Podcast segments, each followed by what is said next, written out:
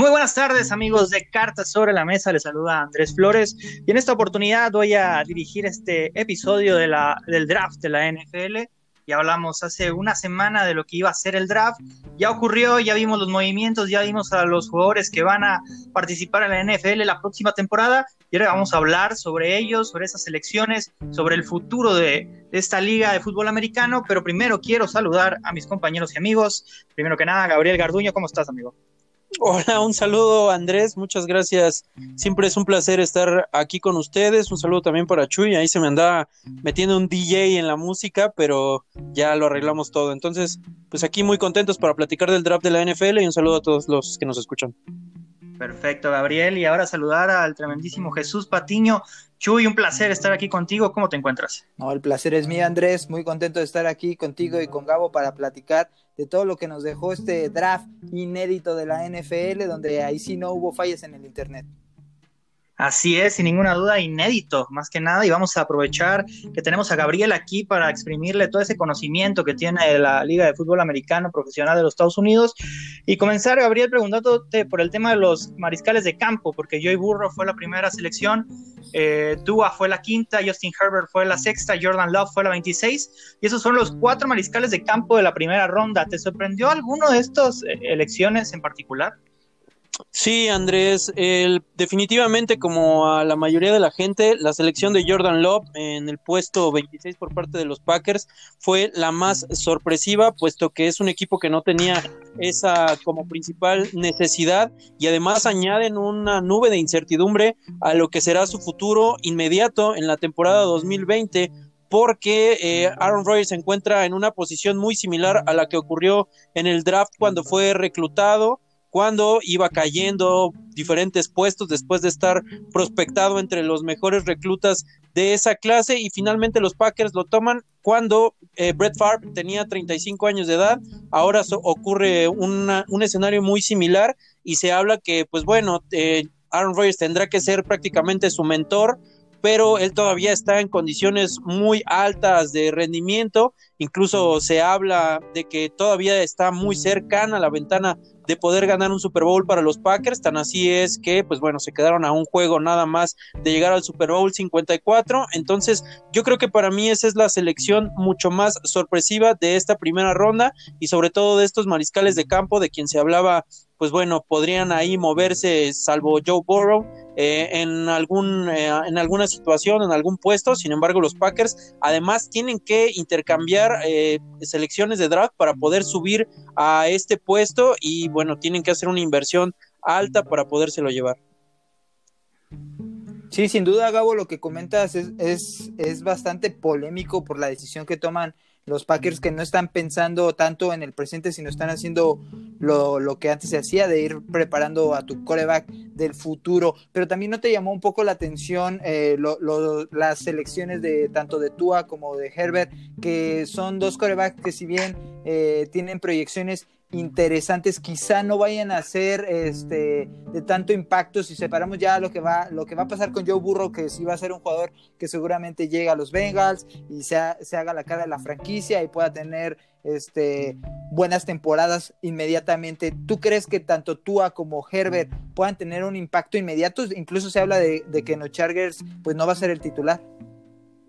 Sí, yo creo que eh, sí hay una nube también de, incertidumbre entre estos dos corebacks. Se hablaba de que uno podía salir primero que el otro, fue el caso de que Tua fue seleccionado primero, pero si los Dolphins también hubieran apostado por Justin Herbert, yo creo que no hubiesen habido críticas rotundas, es decir, yo encuentro un nivel similar entre ambos corebacks al día de hoy, el tema es lo que pueden hacer ya cuando se consoliden dentro de la NFL y yo veo de mucho mayor impacto, no eh, al corto plazo, a Tua Tagovailoa. ¿A qué me refiero? Primero debemos identificar los escenarios, como bien lo mencionaste, tanto los Chargers como los Dolphins tienen también corebacks veteranos en sus respectivos rosters. Vamos al caso de Miami que tiene a Ryan Fitzpatrick, el conocido como Fitzmagic o Pix o Patrick, dependiendo de si te gusta o no. Él, bueno, tiene muchas ya temporadas en la liga con experiencia con muchos equipos, pero también tienen a Josh Rosen, este que fuera recluta de primera ronda, el año pasado lo intercambiaron por una segunda ronda de draft a los Arizona Cardinals, entonces ellos todavía tienen de dónde, digamos, recurrir a este sentido. Yo creo que Tua Tagovailoa va a llegar y no será titular en los Miami Dolphins, aunado por supuesto al tema de su salud, que aunque se habla que ya está 100% recuperado, pues la intensidad del juego de la NFL no es exactamente el mismo al de la NCAA, entonces yo creo que no será titular, a diferencia quizá de lo que pudiera pasar con los Chargers. ¿A qué me refiero? Tyro Taylor es actualmente el coreback titular, en teoría, de los Chargers, así lo ha dicho el, dueño del equipo y el gerente general Tom Telesco, si no me equivoco en el nombre, eh, y se ha referido que, pues bueno, él va a ser el que lleve los controles si es que hay temporada en la semana 1, pero eh, estamos hablando de que los Chargers están llegando a un nuevo estadio que van a compartir con los Rams y eh, no sé cómo va a ciencia cierta muy bien la venta de boletos y este tipo de situaciones, pero estamos hablando de que los Chargers tienen que vender boletos, tienen que vender jerseys y yo no descartaría que quizás si tienen un mal arranque con Tyro Taylor o si no se están dando las cosas, de inmediato vayan a poner a Herbert. El tema es si está preparado, porque yo no creo que tenga unas condiciones eh, hasta el momento que se puedan favorecer al equipo, es decir, no creo que sea un producto terminado. Entonces, ese es el panorama de ambos equipos y a largo plazo yo creo que Tuatago Bailoa va a tener una eh, mejor carrera, pero ese es ya tema de otra parte todos sabíamos, Gabo, que Tua va a ser mejor que Justin, pero la gran pregunta es, ¿va a ser mejor que Joey Burrow? Porque Tua, ya lo mencionábamos la semana pasada, se perfilaba para ser la selección número uno del draft de este año. Después ocurren las lesiones, principalmente la de la cadera, y termina cayendo su valor, más que nada por las dudas que existen sobre su estado físico y cómo va a rendir a largo plazo en la NFL, donde es una liga tan física. Pero quiero saber, quiero que me digas, Gabriel, si tú es la salvación de mis Dolphins o si Joey Burrow va a ser la salvación de, de los Bengals, o quizá los dos van a salvar a ambas franquicias. No, yo creo que Tua es la respuesta para todo este peregrinar que han tenido los Dolphins a lo largo de los años para encontrar el relevo finalmente de Dan Marino, pero estás hablando también de Joe Burrow, un hombre que destrozó todos los récords para la posición de mariscal de campo en la NCAA, incluso levantando el campeonato nacional, con toda una serie de jugadores también que destacaron eh, y que son realmente, eh, aspiran, mejor dicho, a ser estrellas en la NFL. LSU fue el programa que más jugadores eh, aportó a este reclutamiento colegial, es decir, que más jugadores fueron reclutados de este programa del coach Orgeron. Entonces, eh, yo me voy a quedar con Joe Burrow, la verdad, aunque Cincinnati todavía tiene muchos huecos que cubrir, yo veo a Burrow como un producto mucho más factible para tener éxito en la NFL. ¿A qué me refiero? Es un coreback de bolsa que puede correr como recurso, no como sistema. No estoy diciendo que tú Bailoa lo haga como sistema, caso por ejemplo de Lamar Jackson,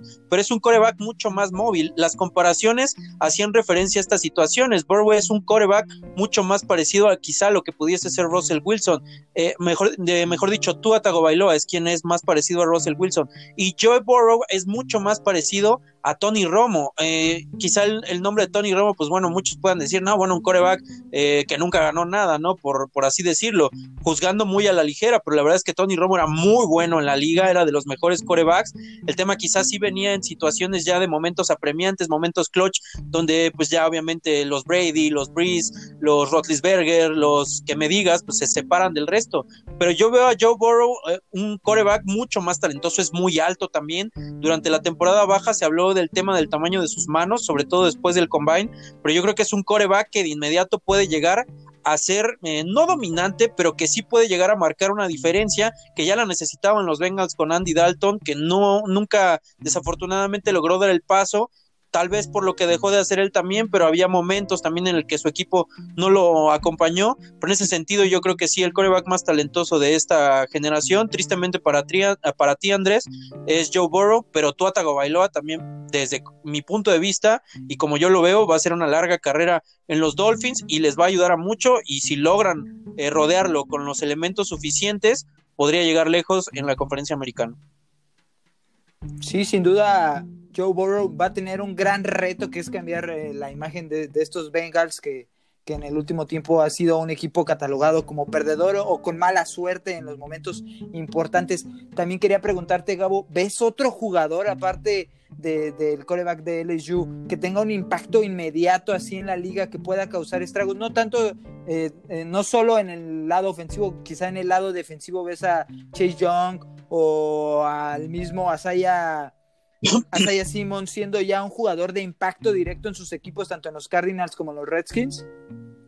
Sí, yo veo varios jugadores, no solo uno, en esta primera ronda que van a ser de impacto inmediato. Ya mismo mencionaste a Chase Young, lo habíamos comentado también en podcasts anteriores, llega a integrarse a una línea defensiva sumamente talentosa. Hablamos de Monta Sweat, de Darren Payne, de Ryan Kerrigan. Es decir, ese frente para poder detener el ataque terrestre y para presionar al coreback es muy bueno. También tiene un elemento como Ruben Foster, que fue una primera selección de draft de los 49ers en 2017, que ha tenido altibajos, pero que el talento ahí está del egresado de, de, Alabama y bueno, quizá tienen todavía ahí huecos por llenar en la secundaria, pero eh, hasta cierto punto me parece que es un equipo y una unidad sobre todo que va a seguir destacando. Era la fortaleza de Washington y ahora con Young, pues bueno, más aún porque los corebacks rivales tristemente para los Cowboys, para los Eagles y para los Giants, bueno, van a estar sumamente presionados e incómodos y tendrán que deshacerse rápido del balón y con precisión porque este jugador en concreto puede llegarle al coreback en cuestión de dos segundos o menos y ahí complicar todo un esquema ofensivo. Hablaste también del propio Isaiah Simmons, yo también me quedo con él, de hecho para mí me parece uno de los robos del draft porque pues bueno, que fuera seleccionado en ese puesto número 8 no estaba prospectado. Para mí es un error lo que hacen los Giants en dejarlo pasar y eh, ir por un tackle para proteger a Daniel Jones, un tackle que para mí se me hace mucho más destacado en el juego terrestre que en la protección al coreback, pero bueno, esa es otra conversación. Entonces yo creo que Isaiah Simmons va a hacer estragos completamente uniéndose a Chandler Jones, a Boda Baker, a Patrick Peterson, una defensa también muy talentosa, pero la versatilidad de Isaiah Simmons que puede alinear en cuatro posiciones diferentes en la defensiva. No creo que haga las cuatro en la NFL porque es diferente a lo que pasa en el college, pero yo sí lo veo claramente como un linebacker externo y como un ala defensiva. Entonces yo creo que ahí va a ser inmediato. Y ojo con los Cardinals, ¿eh? Mm, eh han tenido una temporada baja eh, impresionante. Yo sé que los campeones de verano no existen y lo vimos con los Cleveland Browns el año pasado, pero las eh, incorporaciones que han tenido han sido excepcionales. Entonces yo creo que están ahí para pelear a los Seattle Seahawks y a los Rams esa división junto eh, o en este frente unido contra los 49ers que son claramente los favoritos, pero cuidado que ese equipo puede volver a meter dos equipos a los playoffs.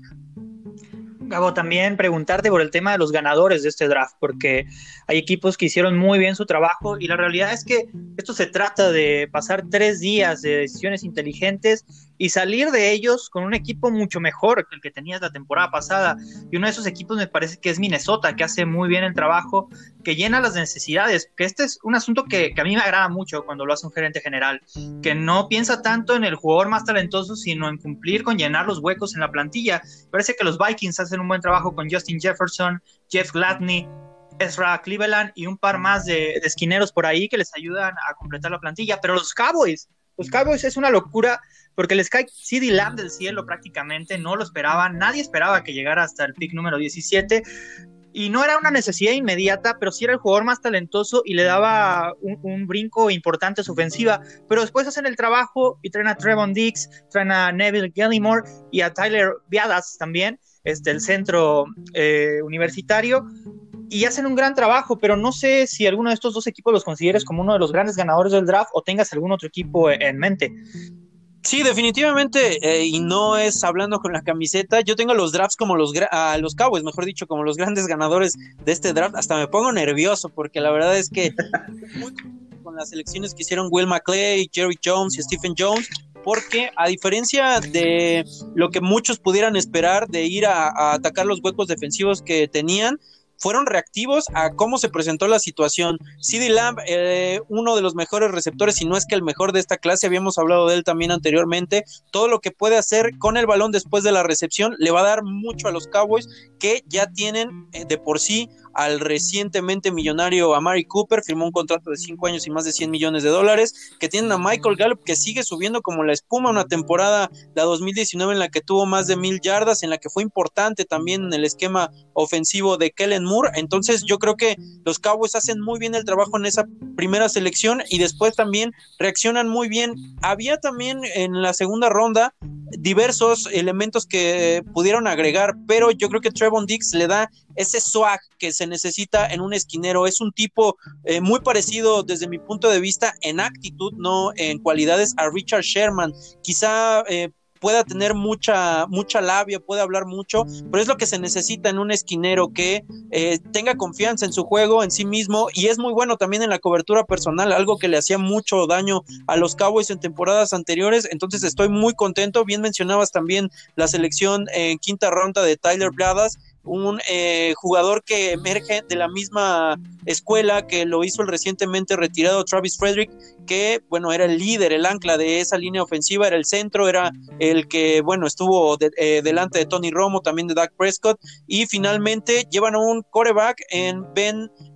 Dinucci, mejor dicho, este egresado de la Universidad de James Madison. Eh, entonces yo creo que reclutan muy bien Quizá por ahí quedó ese eh, sin sabor de que no reclutaron un safety, pero eh, yo creo que se puede quizá eh, modificarse. Se habla de que eh, Jordan Lewis o alguno de estos jugadores que ya están en el equipo va a ser el movimiento, va a ser la transición a jugar de safety. Hablo de alguno de los esquineros. Entonces yo creo que ahí están completamente cubiertos y vamos a ver si es que hay temporada 2020, qué es lo que ocurre con ellos. Y tengo otros dos ganadores. Bien mencionabas ya también a los Minnesota Vikings. Creo que hicieron un gran trabajo, incluso se dieron el lujo de descender puestos al final de la primera ronda, pero no hay que dejar de lado lo que hacen los Baltimore Ravens, que si eh, por si fuera poco, ya tenían talento defensivo en esa unidad, incluso con la llegada de Calais Campbell, incorporan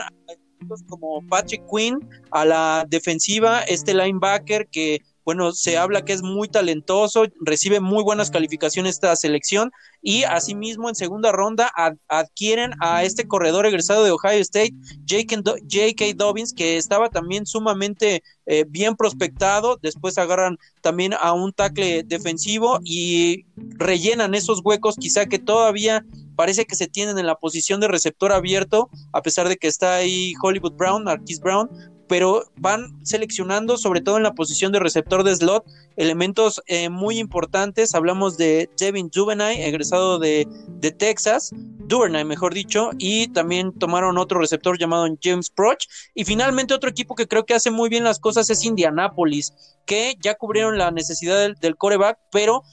seleccionan muy, muy buen talento, sobre todo en Michael Pittman, su segunda ronda, y en Jonathan Taylor, que también fue de esa segunda ronda, un corredor, un receptor, mejor dicho, y un corredor respectivamente muy, muy talentosos. Taylor era para muchos el mejor corredor de esta clase, un tipo sumamente físico, un hombre que puede romper tacleadas al por mayor, y aunque no era su principal necesidad, porque ya tenían a Marlon Mack y a Naheem Hines en el equipo, creo que añaden un arma más para que Philip Rivers no tenga que contar con todo el peso ofensivo del equipo. Entonces yo creo que está muy balanceado. Estos tres ganadores son eh, claramente para mí, junto con Minnesota, los que mejor lo hicieron en el draft a la, a la ofensiva.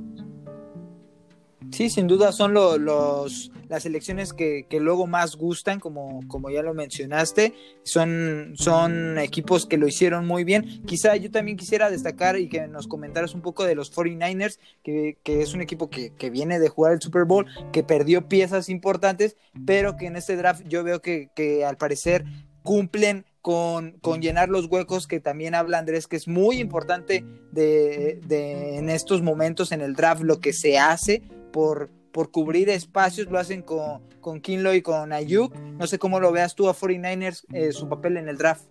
Sí, sus dos primeros picks, Chuy, son eh, claramente jugadores que van a llegar a ser titulares en el equipo o cuando menos que van a tener eh, aporte de inmediato y a partir de la tercera ronda quizás seleccionan talento a desarrollar, pero bien lo comentabas, Clavon Chase, Javon King, lo mejor dicho, Javon Clayson es es otro jugador, pero Javon Kinlo, egresado de Carolina del Sur. En la tarde estuve viendo un poquito de videos de este defensivo y la verdad es muy bueno. Puede, es un hombre que se alinea en el, en el interior de, de, la línea, valga la redundancia, pero que tiene un muy buen primer paso y gran técnica de manos. Entonces, de inmediato va a generar caos y esto, pues por supuesto, añadiéndolo a DeForest Bogner y Eric Armstead, pues es simplemente una fórmula que va a generar mucho caos en esa división oeste de la conferencia nacional y quizá la crítica llegó un poquito con Brandon Ayuk egresado de Arizona State porque los 49ers por supuesto pudieron ir por un eh, receptor abierto como lo habíamos mencionado también en el podcast anterior en esa primera selección. Sin embargo este Ayuk, eh, además de tener una gran historia de vida, eh, es un coreback, un receptor, mejor dicho, muy, muy talentoso, eh, integrando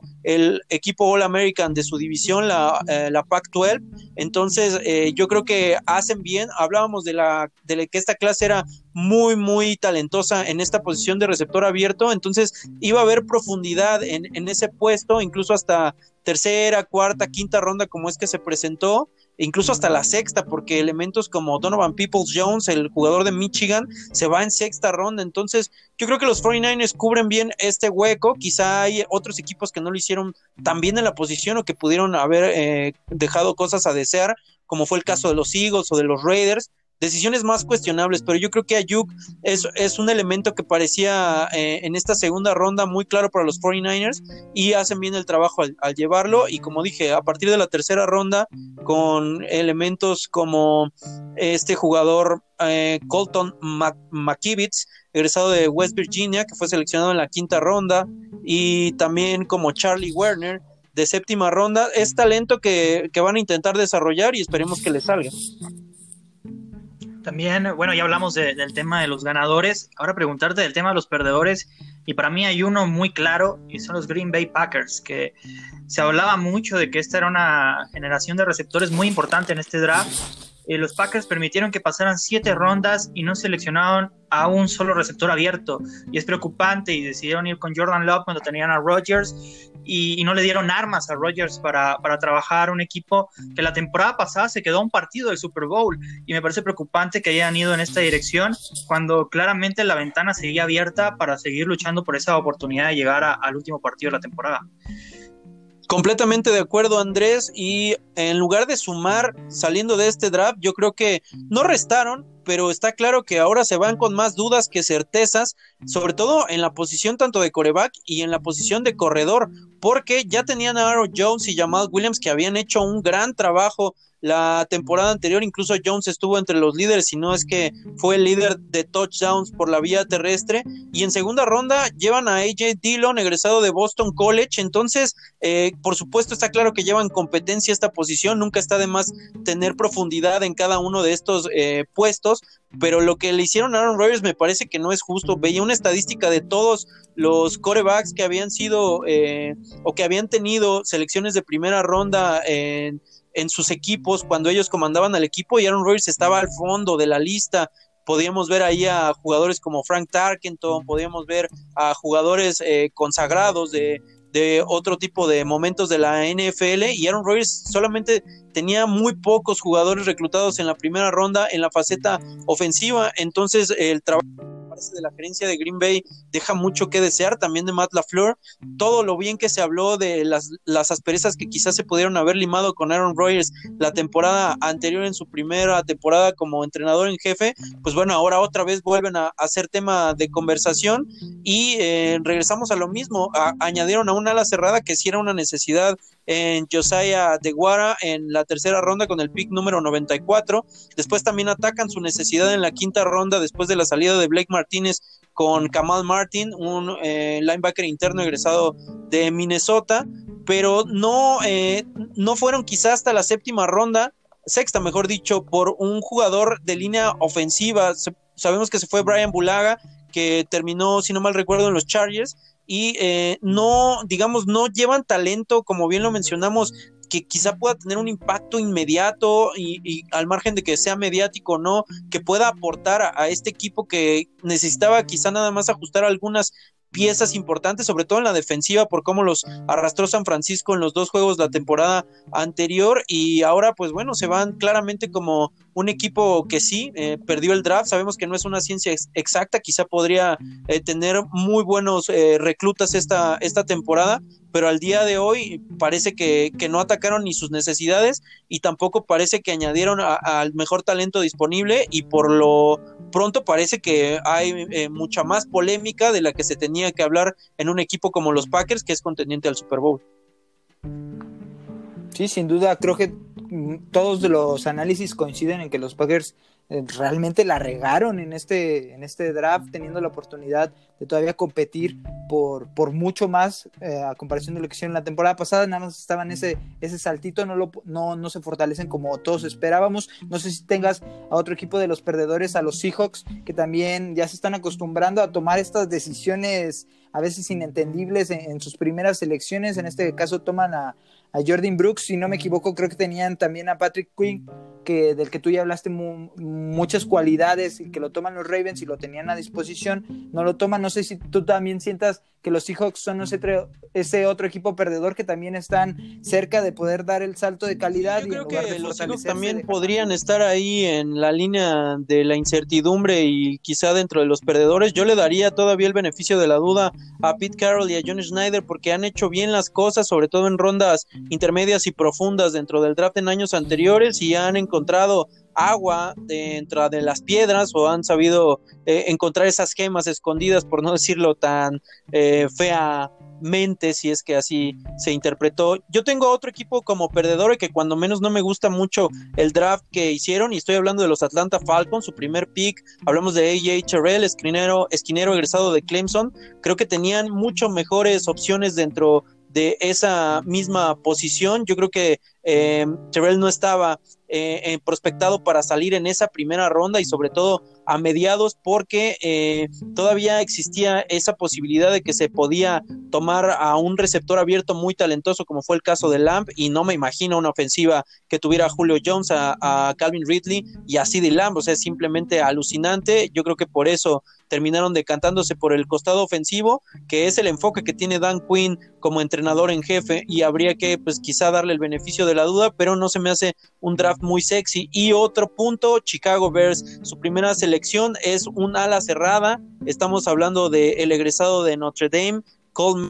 Kemet. Y eh, bueno, ya tienen 11 alas cerradas en esta en este equipo. No sé qué está pensando Matt Nagy, no sé si quiere revolucionar el fútbol americano profesional de los Estados Unidos, eh, alineando a cuatro o cinco alas cerradas con un coreback que no se caracteriza mucho por su precisión como lo es Mitch Trubisky, que incluso está en polémica por la llegada de Nick Foles a Midway y entonces, bueno, no se sabe ahí qué es lo que está pasando. Nagy, que fue coach del año en su primera temporada, ahora se está quizá dando ahí, eh, pues, eh, cuestionándose un poco su trabajo junto con el de Ryan Pace, que también, bueno, después de no seleccionar a Pat Mahomes y a Deshaun Watson en ese draft, pues tiene el agua hasta el cuello. Yo creo que esos son los grandes eh, perdedores del draft, aunque también no descartaría lo hecho por los Raiders, decisiones muy cuestionables y también por Filadelfia, ya lo mencionó Andrés, el caso de Hurts, y tus Steelers ahí que quizá eh, no, no seleccionaron al mejor talento que quizá pudiera existir, pero también es una gran máquina de detección de talento Pittsburgh, entonces habría que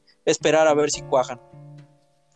Gabo, para terminar, porque se nos está viniendo el tiempo encima, Gabriel, para terminar, dame dos picks que te hayan enamorado y que deberían tener enamorados a todos los que nos están escuchando.